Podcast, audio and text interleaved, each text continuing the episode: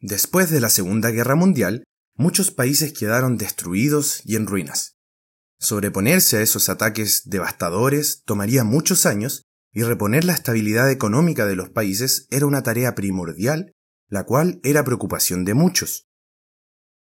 Cuando estaba en la universidad, tuve un ramo llamado Pensamiento Económico, donde estudiamos y analizamos los resultados de la guerra desde la perspectiva de algunos de estos países y cómo es que pudieron sobreponerse a esta guerra y gran devastación. Uno de estos países, el cual fue el que más me llamó la atención, es Japón. Este país sufrió muchísimo en la guerra, ya que fue el único país en la historia que ha sido atacado con bombas atómicas, las cuales destruyeron ciudades enteras y mataron a cientos de miles de sus habitantes. Sin embargo, pocos años después, logró recuperarse de forma casi milagrosa hasta posicionarse como una potencia mundial. Al estudiar y analizar a Japón y ver cómo es que después de haberse quedado en el suelo económicamente, sin dinero, sin industrias, sin infraestructura, pudieron llegar a ser una potencia tan rápido, algo que a vista de todo el mundo era muy difícil. El profesor nos señaló cuál fue la clave para lograr todo esto. Su capital humano. En las grandes ciudades de Japón, una jornada normal comienza con personas apretujadas en el tren para ir a sus trabajos, la cultura laboral del país hace que la mayoría trabaje largas horas y bajo estrictas reglas jerárquicas. Así, los últimos trenes alrededor de la medianoche están llenos de gente en ropa de oficina, y esto se repite día tras día. ¿Cómo es que la sociedad no ha colapsado?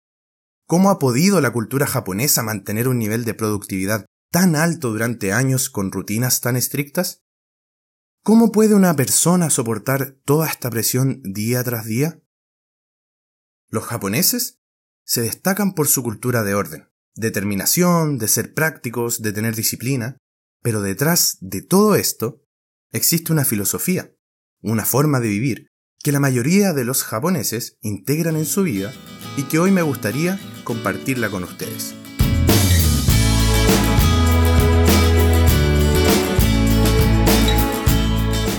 Hola a todos, mi nombre es Jorge Carreño y les doy la bienvenida a un nuevo episodio de Algo para Reflexionar, el podcast para jóvenes y jóvenes adultos de IDAM.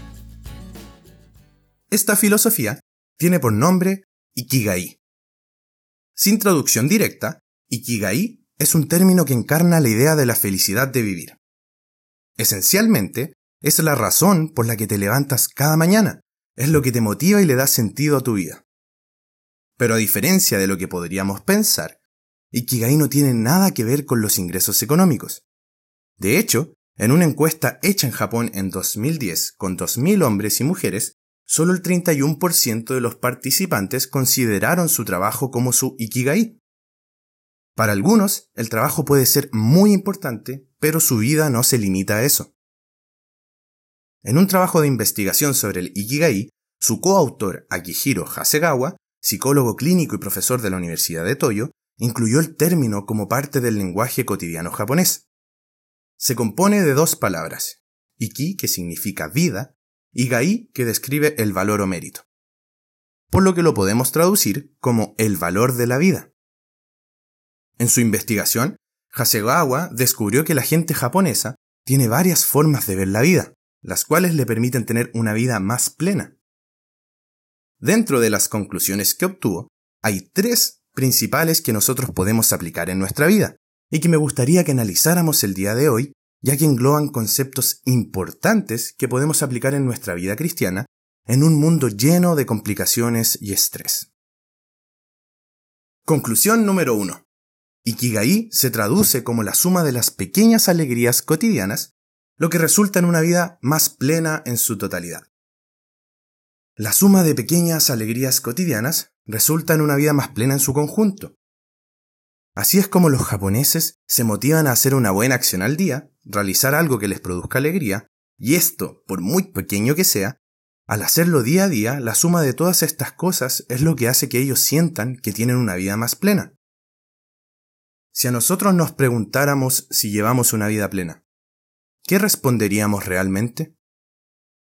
¿Sentiríamos que nos faltan cosas por hacer o por tener? ¿Pensaríamos que estamos lejos de tener una vida plena? Muchas veces esta pregunta nos llevará al futuro. Inmediatamente pensaremos en lo que nos falta para ser más felices. Nuestra mente funciona así ya que somos humanos.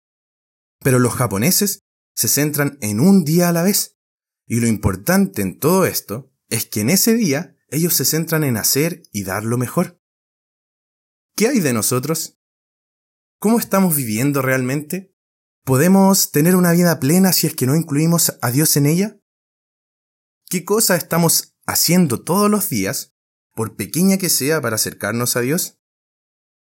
Dios ve incluso las pequeñas cosas que hacemos que están de acuerdo a su voluntad, las atesora, las guarda y tarde o temprano nos recompensará por ello.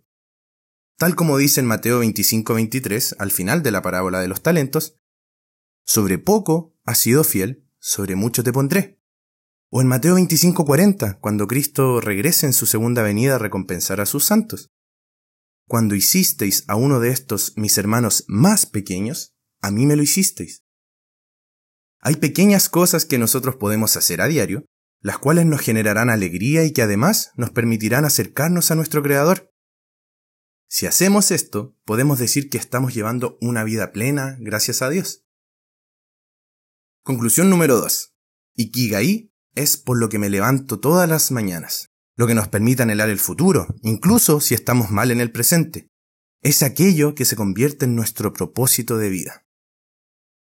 El Ikigai es por lo que yo todos los días me despierto. Es lo que me permite anhelar que llegue el futuro, incluso si es que nosotros estamos complicados ahora. Entonces, esto hace que nos preguntemos, ¿qué es lo que me mueve? ¿Nos hemos puesto a pensar realmente el por qué me levanto cada mañana? ¿Cuál es mi propósito en esta vida? Siento que en estos tiempos es muy fácil pasar a vivir en modo automático. El cómo está funcionando este mundo, la competencia, la rapidez de los días, las miles de cosas por hacer, hacen que sea más fácil caer en lo rutinario, en repetir todos los días lo mismo y no salir de ahí. Pero es bueno detenerse y pensar, ¿Estoy viviendo con algún propósito? ¿Estoy viviendo por algo realmente? El Ikigai para el japonés no tiene nada que ver con lo económico ni con el trabajo. Ese no es su propósito. Es la razón de vivir, la esperanza de que llegue el futuro. Y es aquí donde me gustaría que reflexionáramos sinceramente. ¿Por qué me levanto todos los días? ¿Cuál es mi esperanza en el futuro? Me levanto solo para trabajar, ganar y juntar dinero para viajar, para disfrutar de buena comida, de ropa, etc. ¿Toda mi esperanza está en el futuro? ¿Se basa en poder tener mi propio negocio, mi propia casa, poder formar una familia y disfrutar todo el esfuerzo que estoy dando hoy en día? ¿Esa es realmente mi razón de vivir?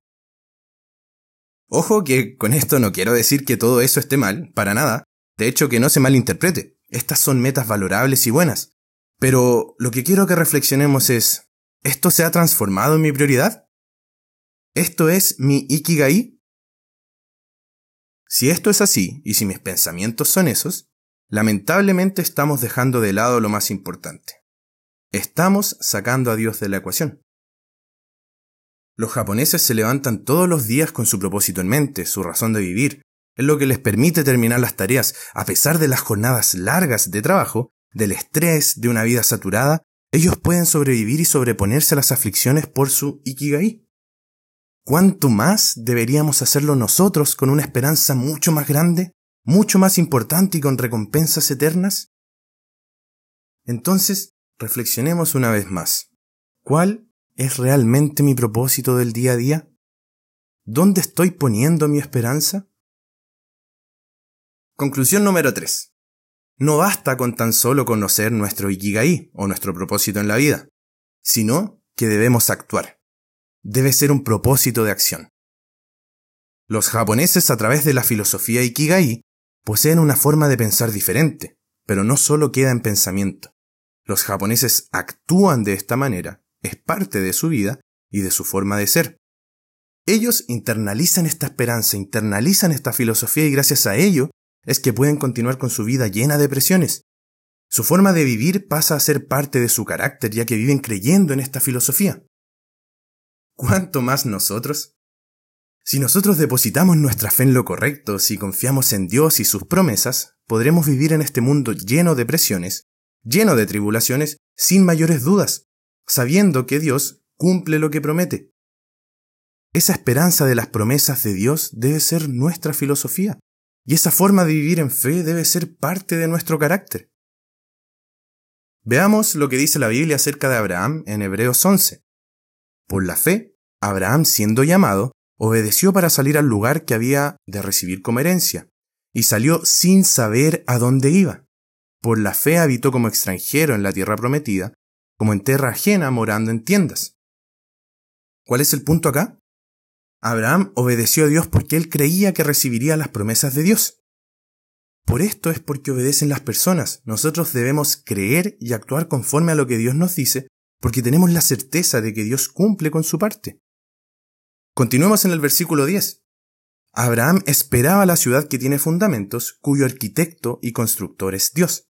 Abraham conocía la verdad de Dios, la verdad acerca de esta ciudad futura, y le creyó. Esto hizo que él obedeciera, y así él actuó toda su vida. Mientras más nos fijemos en las circunstancias físicas, menos fe tendremos, más dudas formarán parte de nuestra vida. Sin embargo, mientras más nos enfoquemos en vivir como nos dice la palabra de Dios, y no solo quedarnos con la teoría, más fe podremos desarrollar, más confiados podremos vivir, y esto será parte de nuestro nuevo carácter.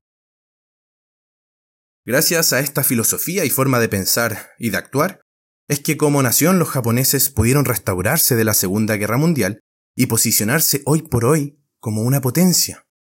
De hecho, a pesar de ser una isla tan pequeña, son la cuarta economía mundial, algo difícil de creer. Sin embargo, todo esto que les menciono sobre ellos no es nada más que algo físico, algo que cualquiera de nosotros con arduo trabajo y disciplina puede desarrollar. Pero la ventaja es que nosotros, gracias a Dios y a su misericordia, tenemos una ayuda extra, la cual es su poder. Poder y ayuda que Dios pone a nuestra disposición si es que nosotros lo ponemos a Él como el centro, a Él como nuestro propósito de vida, solo si ponemos a Dios como nuestro Ikigai. Los japoneses buscan este propósito en su vida, luchan por encontrar un motivo por el cual levantarse y superar las adversidades. Muchos de ellos pasan años buscando cuál es su Ikigai. Pero para nosotros debería ser una elección fácil, si es que conocemos el plan de Dios y tenemos acceso directo al Dios verdadero. No hay dudas en ello. Entonces, ¿cuál es nuestro propósito en la vida?